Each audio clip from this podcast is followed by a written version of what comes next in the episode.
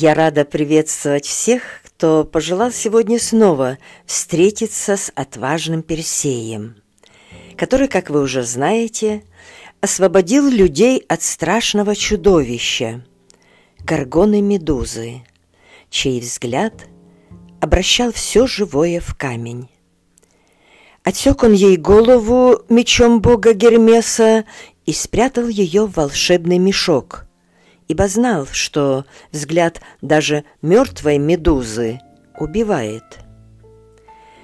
Быстро уносили его крылатые сандалии от острова Гаргон. И летел он навстречу новым испытаниям и злоключениям, которые не заставили себя долго ждать. Пролетал Персей над Ливией, и, не ведая того, причинил этой земле большое зло. Не сразу увидел он, что из мешка с головой горгоны сочилась кровь. Падая на землю, капли этой крови превращались в ядовитых змей, аспидов. Размножались они так быстро, что вскоре превратили большую часть Ливии в пустыни. По сей день страдает эта страна от этой напасти. Кстати, по преданию, от аспида якобы приняла в свое время смерть знаменитая Клеопатра. Но губительной была, оказывается, только кровь с левой половины тела медузы, а та, что с правой, исцеляла. Мудрая Фина знала об этом, и она дала две капли крови медузы греческому богу врачевания Асклепию или Эскулапу. Все дальше от зловещего логова Гаргон уносили Персея его волшебные сандалии. Три раза облетел он землю и оказался, наконец, на крайнем западе, в стране, где правил Атлант или Атлас. Богатыми были царские владения, но больше всего он дорожил деревом с золотыми яблоками, которые охраняли геспериды. Поэтому их часто и называют яблоками гесперид. Правда, по другому преданию их охранял дракон – было Атласу предсказание, что похитит эти яблоки однажды сын Зевса. И вот он явился к Атласу, сын Зевса. Но не за золотыми яблоками он пришел. Персей даже не знал об их существовании. Он просто хотел отдохнуть от дальней дороги. Но перепуганному царю было не до гостеприимства. Атлас не только прогнал незваного гостя, но еще и обвинил его во лжи.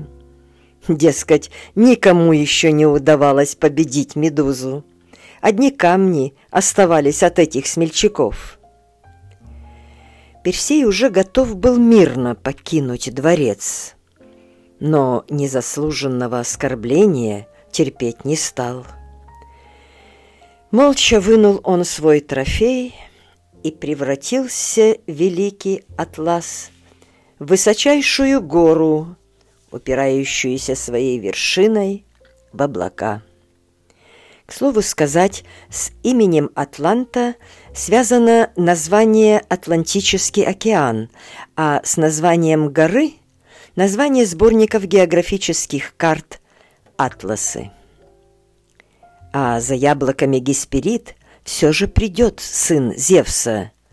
Но это был другой его сын, Геракл. И станет это одним из двенадцати подвигов Геракла.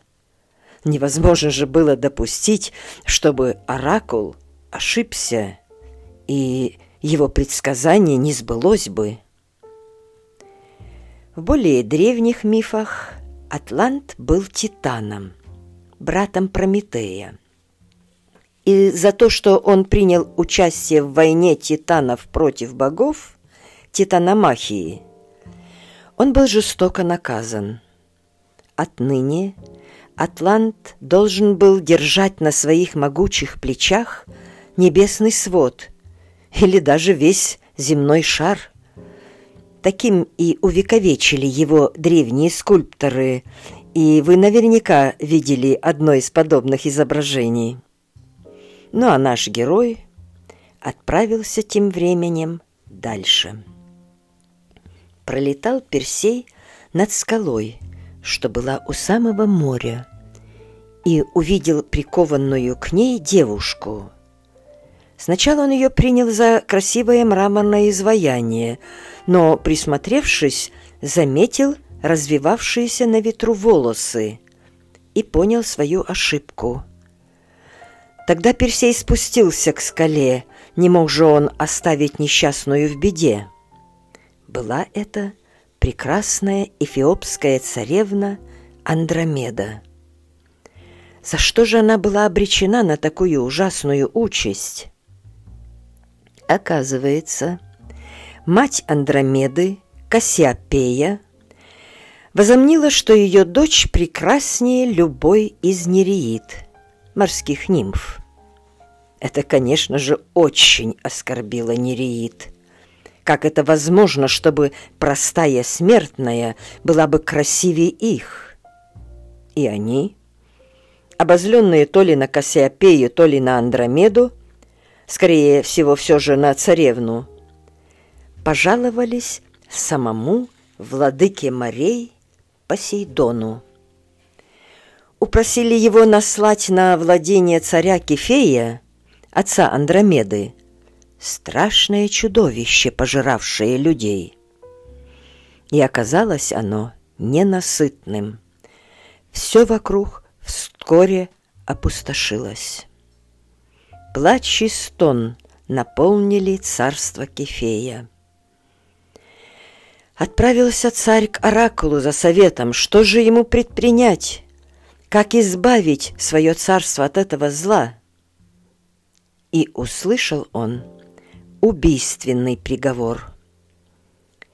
Кара будет снята только тогда, когда родители отдадут Андромеду на растерзание этому чудовищу. Убитый горем отец вынужден был исполнить это условие, чтобы спасти невинных людей. Распорядился он приковать любимую дочь к скале у самого моря, где обитало это чудовище.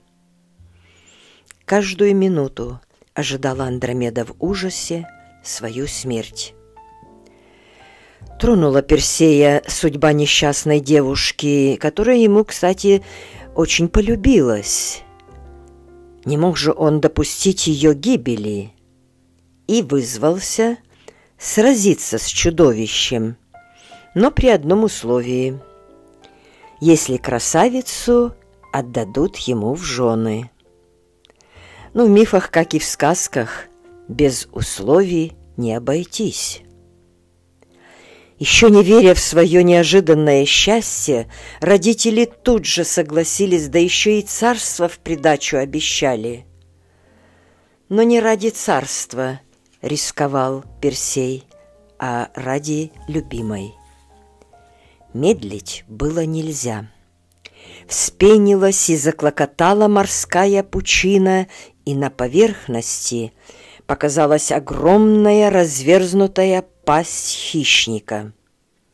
Вскрикнули в ужасе Андромеда и ее родители и замерли в ожидании.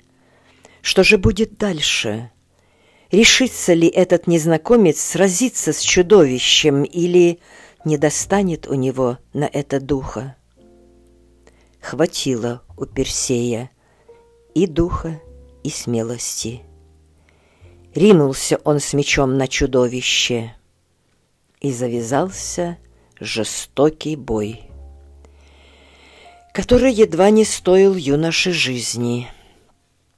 Зато не было предела радости и счастью всех, когда истекающее кровью чудовище, наконец, медленно погрузилось в море, а Андромеда была спасена.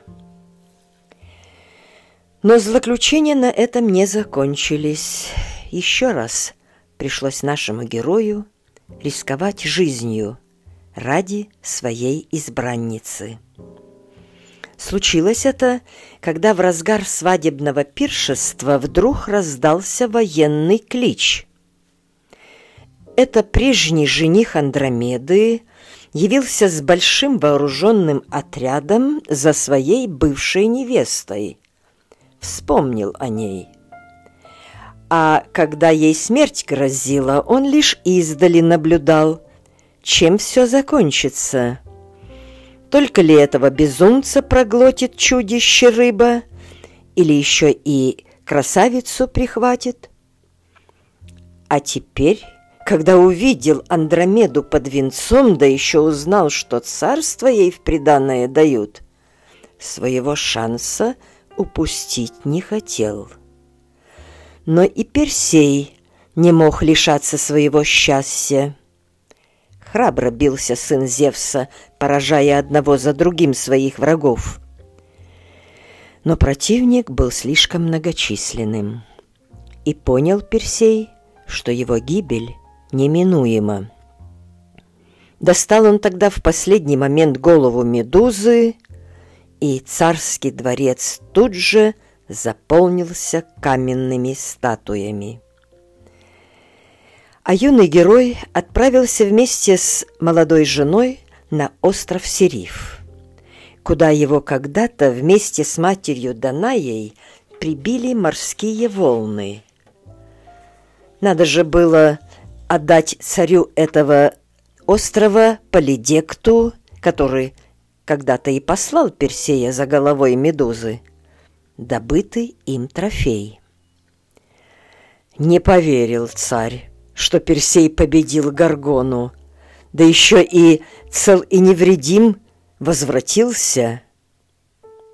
Ведь посылал он его на верную смерть, чтобы избавиться не только от Персея, но чтобы завладеть его матерью Данаей.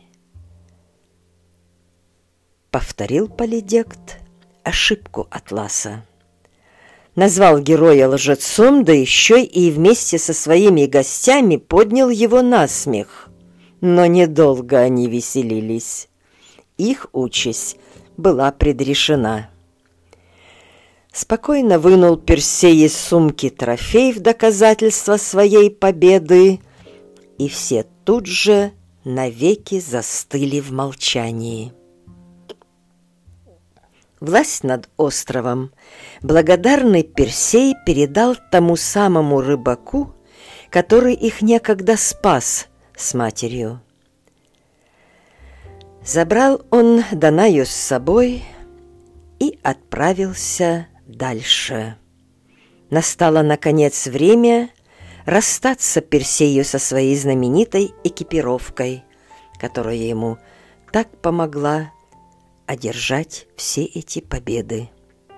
Гермесон вернул его знаменитый меч, нимфам крылатые сандалии, шапку-невидимку и чудесную сумку, а щит и голова медузы полагались, конечно же, Афине.